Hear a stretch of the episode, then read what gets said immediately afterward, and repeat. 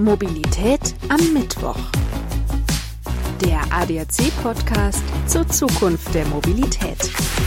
Ich bin Alexander Schnaas. Hallo. Wir sind mittendrin in unseren Startup-Wochen. Gemeinsam mit Gründerinnen und Gründern und Vertreterinnen und Vertretern aus der Startup-Branche wollen wir über den Sommer einen Blick darauf werfen, wie Startups unsere Mobilität fit für morgen machen können. Und wenn wir über die Zukunft der Mobilität sprechen, kommen wir an einem Thema eigentlich gar nicht vorbei. Und das war ja auch schon öfter Thema hier im Podcast. Ich spreche von der Elektromobilität. Sie gilt als einer der wichtigen Faktoren, um die Klimaschutzziele im Verkehr erreichen zu können und die Mobilität nachhaltiger zu gestalten. Auch heute wollen wir den Blick etwas detaillierter auf die E-Mobilität legen. Und dafür spreche ich mit dem Gründer eines Startups, die sich im Bereich des Ladens bewegen. Sie sagen, dass sie die erste Mehrfachsteckdose für die Ladeinfrastruktur entwickelt haben. Und wie wir uns das vorstellen können und wie es insgesamt um die Ladeinfrastruktur bestellt ist, das wird uns mein Gast gleich bestimmt erzählen können. Ich freue mich, Tobias Wagner, Gründer von ChargeX, begrüßen zu dürfen. Hallo Tobias, schön, dass du heute mein Gast bist. Hallo Alex, grüß dich. Vielen Dank für die Einladung und ich freue mich sehr, heute mit dir über mein Lieblingsthema zu sprechen, nämlich Ladeinfrastruktur für Elektroautos. Deswegen bist du auch hier. Ähm, du hast ChargeX gegründet. Ihr bewegt euch im Bereich der Ladeinfrastruktur, aber vielleicht magst du noch mal so ein bisschen für unsere Hörerinnen und Hörer sagen, was genau ihr eigentlich macht. Ich habe es im Intro gesagt, die erste Mehrfachsteckdose in der Ladeinfrastruktur. Vielleicht das noch mal ein bisschen genauer erklären. Was genau ist das und ja, was macht ihr bei ChargeX? Ja, sehr gerne. Also ChargeX ist ein Technologieunternehmen, ein Technologie-Startup hier aus München. Wir kommen aus dem Westen, aus der Landsberger Straße und sind mittlerweile 25 Leute, die an der Ladeinfrastruktur der Zukunft arbeiten. Und du hast es schon richtig angesprochen. Also wir sind vor knapp drei Jahren mit einer einfachen Idee gestartet, nämlich diesen Aufbau von Ladepunkten einfach ein bisschen simpler zu gestalten. Also wir alle kommen auch aus der Branche der Elektromobilität und haben einfach gesehen, dass wir in Zukunft sehr viele Ladepunkte brauchen werden, aber der Aufbau von Ladepunkten doch sehr teuer und sehr aufwendig ist. Und deswegen haben wir einfach gedacht und wirklich die, ja, diese Idee der Mehrfachsteckdose verfolgt. Und dabei ist jetzt rausgekommen quasi, dass wir ja, das Produkt fertig entwickelt haben und wir verkaufen eigentlich Ladeparks an unsere Kunden. Wir haben da so ein IKEA-Konzept, das heißt, die Kunden können sich das, die Module und auch die Verbindungskabel selber zusammenstellen und können dann quasi bei einem Unternehmen oder auch in der privaten Wohnungswirtschaft ähm, sehr einfach viele Ladepunkte aufbauen. Mhm. Genau, und das bekommt man bei uns, sowohl die Hardware als auch die Software aus einer Hand. Ähm, und das kann man da bestellen bei uns. Mhm. Wie genau kann ich mir das vorstellen, so eine Mehrfachsteckdose fürs Laden? Also es ist ja, ich kenne die Mehrfachstecker bei mir im Haus, da wo ich mehrere Sachen, mehrere Steckdosen reinstecken kann oder mehrere Stecker in die Steckdose reinstecken kann. Wie genau kann ich mir das aber vorstellen beim Laden von Elektroautos?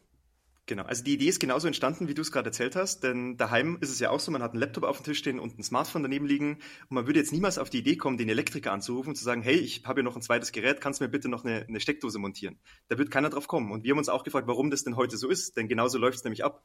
Eine Firma hat einen Parkplatz mit einer Ladestation und möchte einen zweiten haben und muss dann den Elektriker anrufen und das haben wir ein bisschen neu durchdacht, das heißt, wir haben eine eigene Technologie entwickelt, eigene Hardware und Software und man kann sich das so vorstellen, dass man quasi eine Stromleitung hat und das erste Modul damit installieren kann und auf der Rückseite dieser Ladestationen ist quasi ein Plug-and-Play-System. Und dort kann man einfach ein weiteres Modul dranstecken mit einem Verbindungskabel und hat dann kinderleicht innerhalb von ein, zwei Minuten einen weiteren Ladepunkt äh, montiert. Und da muss das System nur neu gestartet werden und das System erkennt sofort den neuen Ladepunkt und die beiden teilen sich dann quasi diese Leistung, die vorne reinkommt, auf. Ähm, das heißt, es ist durchaus vergleichbar. Man steckt es einfach zusammen, startet es neu und kann somit nicht nur die Ladepunkte sehr, sehr einfach installieren, das ist ja der erste Vorteil, sondern man kann später auch nachrüsten. Und das ist ja warum die Kunden auch bei uns kaufen. Denn die meisten Elektroautos kommen ja erst noch. Und da jetzt einfach Flexibilität zu haben, dass man vorne nicht wieder den Netzanschluss irgendwie ändern muss oder die, die Leitungen oder den, den, den Boden irgendwie aufreißen muss. Deswegen kaufen die Leute bei ChargeX.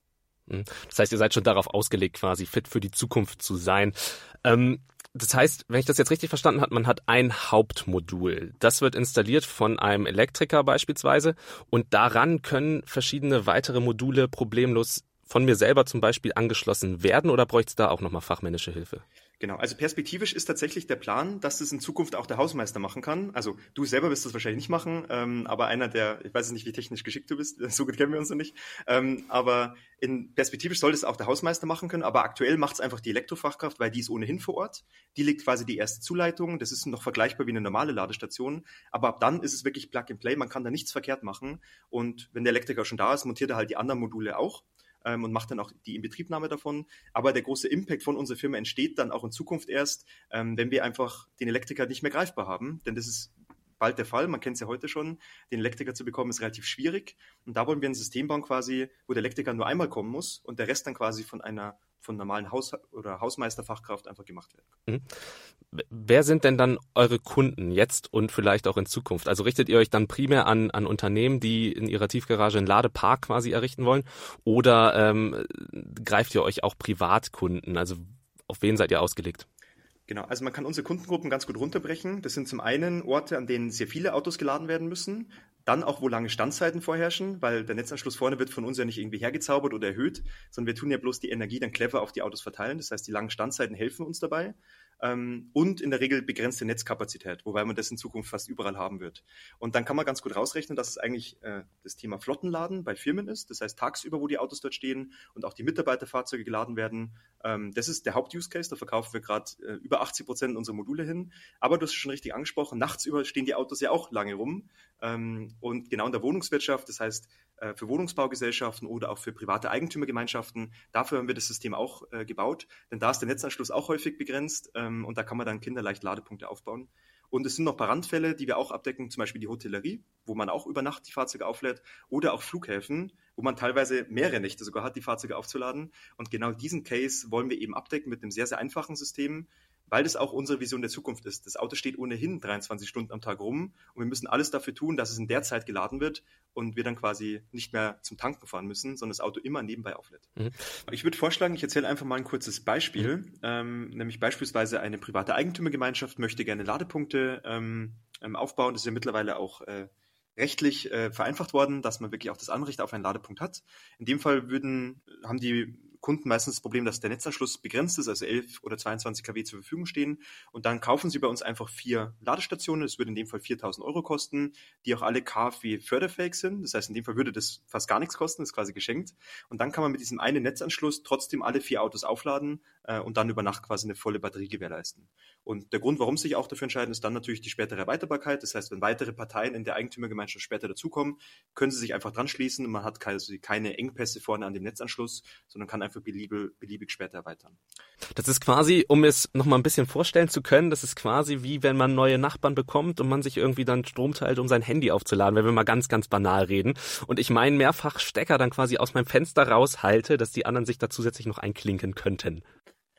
Ja, also in der Theorie ja. In der Praxis ist es einfach ein schönes Ladesystem. Das heißt, du siehst quasi gar nichts von der Energieverteilung. Das sind quasi pro Stellplatz ein Ladepunkt, die dann mit dem Kabelkanal verbunden sind. Äh, das heißt, so ganz offensichtlich ist es nicht, aber technisch dahinter, klar, wird der Energie, wird der, wird der Stromanschluss geteilt äh, und alle quasi können ihr Fahrzeug dann aufladen. Genau. Und ein weiteres Beispiel wäre quasi im Unternehmensumfeld. Ähm, da gibt es natürlich viele Firmen, die jetzt Plug-in-Hybride oder vollelektrische Fahrzeuge einfach einflotten, weil einfach steuerlich das äh, stark bezuschusst wird und man einfach große Anreize hat. Und dann fragen die Kunden bei uns an, wollen in dem Fall vielleicht mal acht Ladepunkte haben. Auch das kostet dann wieder 1000 Euro pro Ladepunkt, in dem Fall dann 8000 Euro. Und da können sie dann ihren kompletten Ladepark aufbauen, sei es auf der Stele, draußen oder an der Wand in der Tiefgarage. Ähm, und je nachdem, wie viel Netzkapazität wir zur Verfügung haben, würden wir dann vielleicht zwei Vierer-Systeme aufbauen oder ein Achter-System, was aber preislich quasi keinerlei Unterschied hat.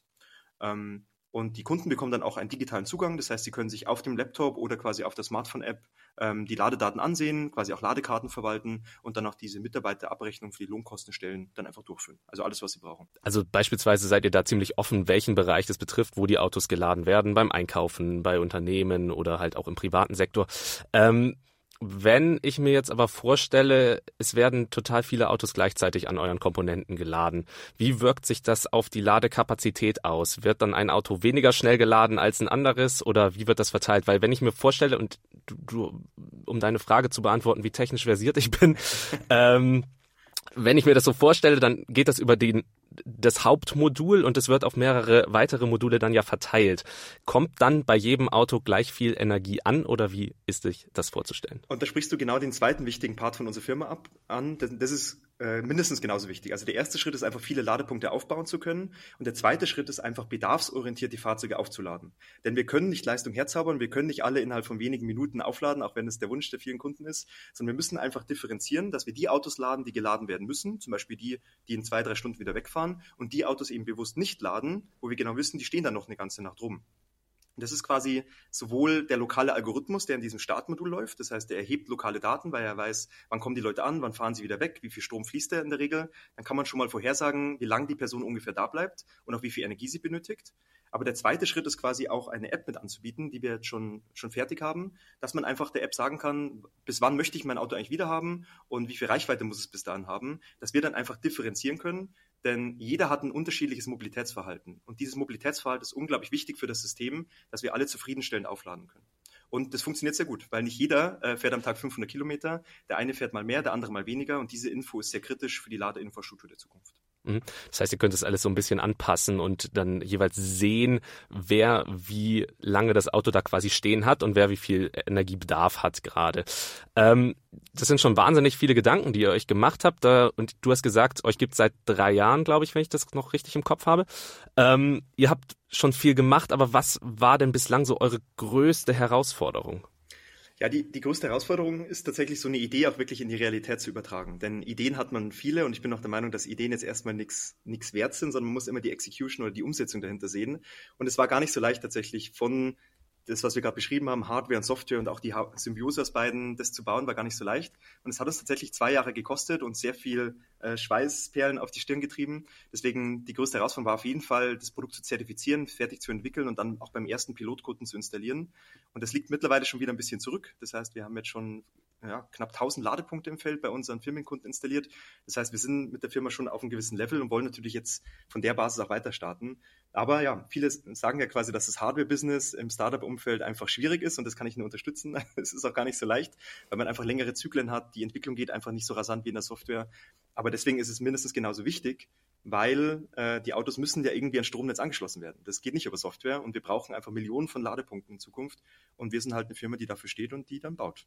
Und dafür sind wir da. Mhm. Ist das ist es so das größte Learning, was du mitgenommen hast, dass es einfach manchmal auch ein bisschen länger dauert, aber man das einfach hinnehmen muss, wenn man am Ende ein gutes Produkt rausbringen will? Ja, auf jeden Fall. Also man muss da, glaube ich, auch ein bisschen blauäugig rangehen. Also wir hätten nicht gedacht, dass es so lang dauert. Aber ich glaube, wenn man alles kritisch sieht und irgendwie alles realistisch sieht, dann fängt man mit vielen Projekten einfach erst gar nicht an. Aber im Nachhinein sind wir super happy, wie wir das gebaut haben. Und wir haben das ja auch wirklich sehr effizient und in einer sehr kurzen Zeit auch entwickelt.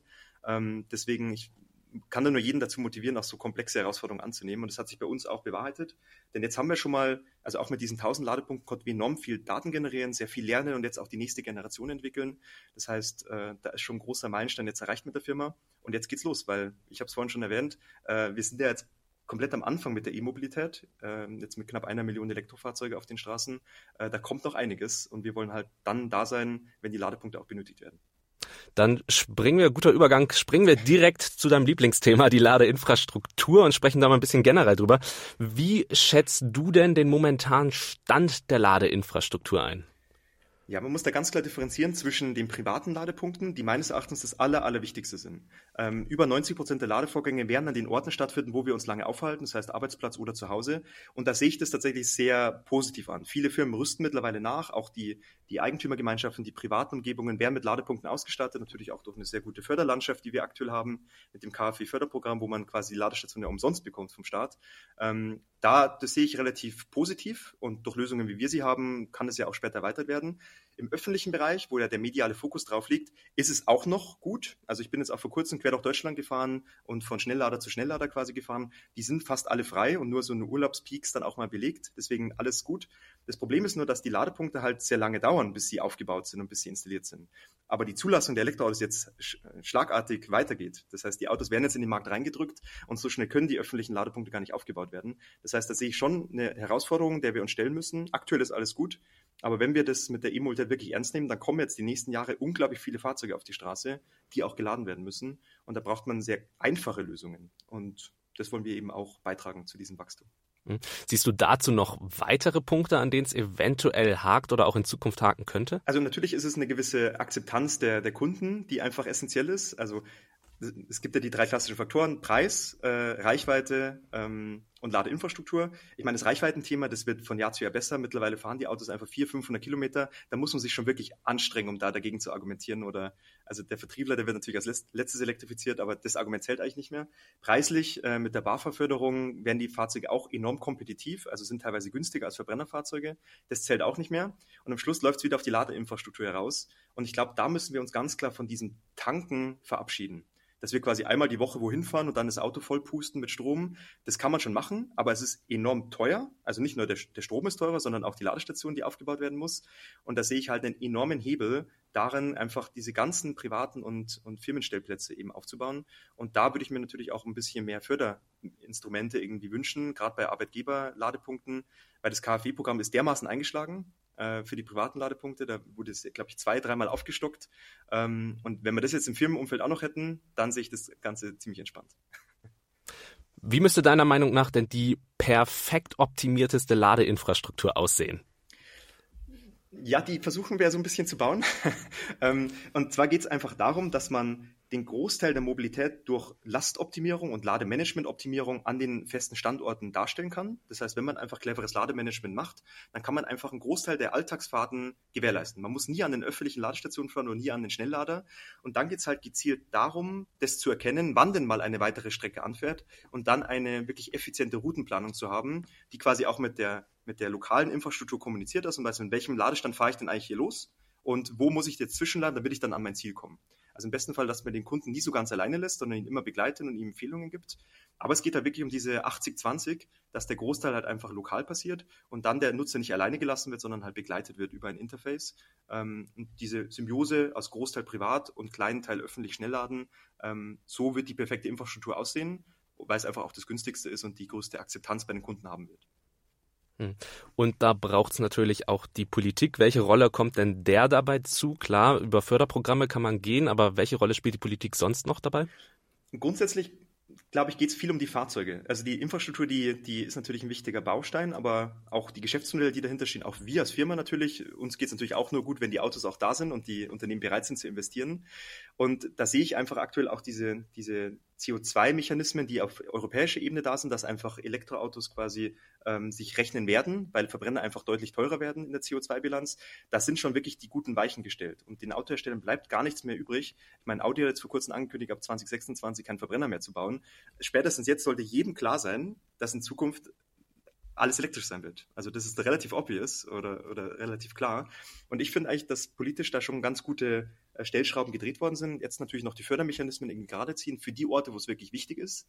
Wie gesagt, ich finde, der mediale Aufmerksamkeit von Schnellladeinfrastruktur, ist gut, die ist wichtig, aber dort werden bloß ein Bruchteil der Ladevorgänge stattfinden. Deswegen sollte man eher den Fokus auf den privaten Bereich lotsen und da auch auf das Firmenladen. Ähm, das sind noch so ein paar Stellschrauben, die man nachziehen kann, aber ansonsten geht es jetzt langsam los. Die Autos kommen, die Reichweiten steigen, die Preise sinken. Ähm, bin ganz neugierig, wie das jetzt weitergeht.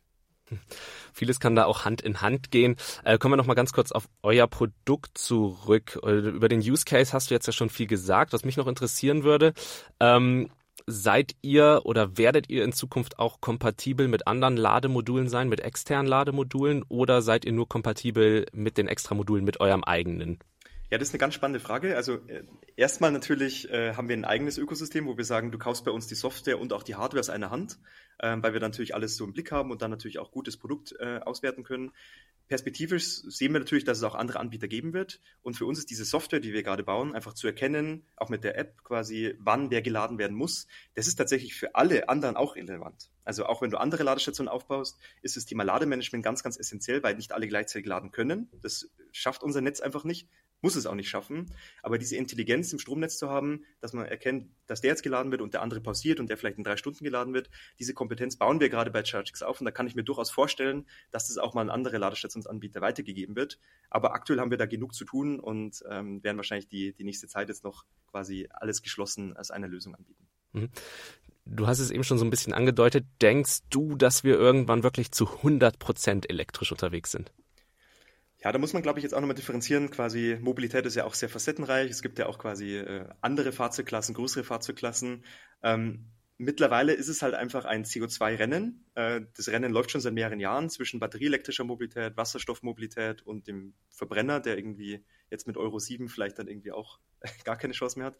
Ähm, das Rennen ist offen, aber mittlerweile stehen alle Zeichen eigentlich auf batterieelektrische Mobilität. Es gibt jetzt auch schon den Verteilverkehr irgendwie bei LKWs, die batterieelektrisch fahren. Ähm, das heißt, der Wasserstoff hatte ja, das ist ja immer so die Diskussion, wie werden wir in Zukunft unterwegs sein. Der Wasserstoff ist aufgrund seiner Energieeffizienz äh, schwierig, weil wir einfach so viel erneuerbare Energien da reinstecken müssen, bis wir hinten mal einen Kilometer fahren können. Dafür da bei der Speicherung wieder ein paar Vorteile. Also ich bin da ähm, ja, optimistisch, dass es batterieelektrisch sein wird. Auf jeden Fall lokal emissionsfrei, das ist mal ganz, ganz sicher. Ähm, aber ja, am Schluss wird es der Markt entscheiden und wie viel Druck da jetzt quasi auf den Kessel kommt. Dann äh, können wir gespannt sein, was da auf uns zukommt und wie wir uns in Zukunft fortbewegen werden. Ähm, wir bewegen uns mit der Episode auch ziemlich schnell fort und kommen schon langsam ans Ende. Ich habe noch fünf verschiedene Fragen für dich vorbereitet, die ich dir gerne stellen möchte. Da geht's so ein bisschen um dein, ja, um deine persönliche Mobilität. Die stelle ich jedem meiner Gäste am Ende und ähm, würde ich dir jetzt auch sehr gerne stellen. Mhm, gerne, bin gespannt. Die erste Frage wäre direkt, würdest du dich in ein autonomes Auto setzen? Ja, auf jeden Fall. Ähm, also mittlerweile gibt es ja schon viele Assistenzsysteme und man merkt einfach, was das für ein Vorteil ist. Und ich arbeite auch immer gern unterwegs. Deswegen, wenn ich einen Chauffeur hätte, was ja ein autonomes Auto mehr oder weniger ist, dann würde ich das auf jeden Fall nutzen. Denn ich bin auch ein sehr, ja, also ich liebe es Autofahren, aber ich liebe es quasi auch nicht Auto zu fahren und es hängt immer von der aktuellen Stimmung ab. Deswegen auf jeden Fall ja. Und wie viel man auch zu tun hat, man kann einfach dann auch wahnsinnig viel schaffen, wenn man gefahren wird. Genau. Ähm, was war dein prägendstes Mobilitätserlebnis? Ja, das kommt ein bisschen aus der Historie. Also ich habe ja auch ähm, während des Studiums viel im Bereich Mobilität gejobbt und auch bei Tesla Motors gearbeitet. Äh, und da war eines der prägendsten Erlebnisse, dass mir mein Chef mal ähm, damals Model S P100D Ludicrous, das war ja damals eines der, der krassesten Autos, die es so gab, von der Beschleunigung her, also mir das mal in die Hand gedrückt hat und gesagt hat, ich kann jetzt mal ein paar Tage damit rumfahren. Und das war natürlich als Student ein absolutes Highlight, also noch nie so ein schnelles Auto gefahren und, und so überzeugend gewesen. Und das hat für mich auch diese Faszination geweckt für die Elektromobilität. Und das war jetzt vor, ja, mittlerweile schon wieder ein paar Jahre her, aber auf jeden Fall sehr einschlägig und kann ich mich immer noch dran erinnern. Ähm, da merkt man einfach, dass so eine Probefahrt beim Elektroauto doch den, den Ausschlag gibt und man eigentlich nie wieder ein anderes Auto danach fahren möchte. Vor allem Tesla ist ja auch nochmal irgendwie was Besonderes. Ich kann mich auch erinnern, das äh, bin ich auch einmal gefahren. Das war auch hier im Rahmen des äh, ADACs. Ähm, hatte ich auch die Möglichkeit, einmal das Model S zu fahren und das ist schon, schon beeindruckend, wenn man drin sitzt. Also nicht nur vom Fahrgefühl her, sondern äh, auch vom Interieur ist es natürlich auch nochmal was ganz, ganz Besonderes, in so einem Tesla zu sitzen. Ähm, die nächste Frage wäre, sollten Städte autofrei werden? Ja, auch, auch schwierig zu beantworten. Also ich glaube, der private Autobesitz, das wäre schon ein Traum, wenn der irgendwie aus der Stadt verbannt wird und wir quasi einfach geteilte Systeme hätten. Also der ÖPNV natürlich gestärkt wird. Aber ich kann mir durchaus vorstellen, dass eben so Mobilitätsdienstleister, Ridesharing-Anbieter ähm, oder auch Lieferdienste natürlich schon mit einem elektrischen Auto dann unterwegs sein würden. Also die Autos würde ich nicht ganz verbannen, aber quasi ein Auto, wo bloß eine Person drin sitzt, darauf können wir verzichten, weil dafür haben wir einfach nicht genug Platz in der Stadt. Gehen wir in die Luft. Glaubst du, dass wir Flugtaxis noch erleben werden? Wahrscheinlich schon. Also äh, Investoren sind manchmal irgendwie, äh, wissen gar nicht, wohin mit ihrem Geld. Also sieht man ja auch, dass es ein paar Firmen gibt, die an dem Thema arbeiten. Ähm, aber ich glaube, dass es keinen signifikanten Impact haben wird auf diese großen Herausforderungen, die wir jetzt haben. Die Energie- und Mobilitätswende muss jetzt schnell vorangehen. Wir haben enorm viel Druck, äh, auch von der Klimabilanz her. Und da wird uns der, das Flüchten in die Luft jetzt auch nicht irgendwie retten. Ich glaube, dass wir auf der Straße und hier in unseren Städten genug zu tun haben. Deswegen wird es auf jeden Fall im Gesamtökosystem eine Randerscheinung bleiben. Äh, also ich glaube nicht, dass wir da alle mit den Flugtaxis rumfliegen. Nicht, weil es nicht funktionieren würde, sondern weil wir es einfach nicht brauchen. Und die letzte Frage. Was ist die meistgenutzte Mobilitäts-App auf deinem Smartphone? Äh, das ist ganz leicht zu beantworten, nämlich Google Maps. Also das ist unglaublich, diese App. Ähm, auch äh, gestern wieder in der, in der Großstadt gewesen und dann den ÖPNV damit bedient. Dann natürlich im Auto mit Android Auto. Also das ist krass, wie sich Google Maps durch mein Leben zieht und wahrscheinlich bei vielen anderen auch. Ähm, ich kann mir gar kein Leben mehr ohne das vorstellen. Deswegen immer Google Maps. Mittlerweile kann man sogar schon Ladestationen darüber finden. Ähm, einfach Google fragen, wo ist die nächste Ladestation und dann werden einem die angezeigt mit Verfügbarkeit und den Ladeleistungen. Also bequemer wird es, glaube ich, nicht. Laden ist nochmal ein gutes Abschlussstichwort. Vielen, vielen Dank für deine Zeit, für den interessanten Einblick in euer Unternehmen ChargeX, aber auch in deine Vorstellung von der Ladeinfrastruktur. Ähm, war sehr schön, mit dir heute drüber zu reden, war ein sehr schönes Gespräch, hat mir Spaß gemacht. Danke, dass du heute da warst. Jo, hat mir auch Spaß gemacht, Alex, vielen Dank und bis zum nächsten Mal. Das war Mobilität am Mittwoch in einem Start-up-Spezial. Mobilität am Mittwoch gibt's alle 14 Tage überall frisch, wo es Podcasts gibt. Und ich würde mich freuen, wenn wir uns dann in zwei Wochen wieder hören würden. Ich bin Alexander Schnaas. Bis dahin. Ciao. Mobilität am Mittwoch. Der ADAC-Podcast zur Zukunft der Mobilität.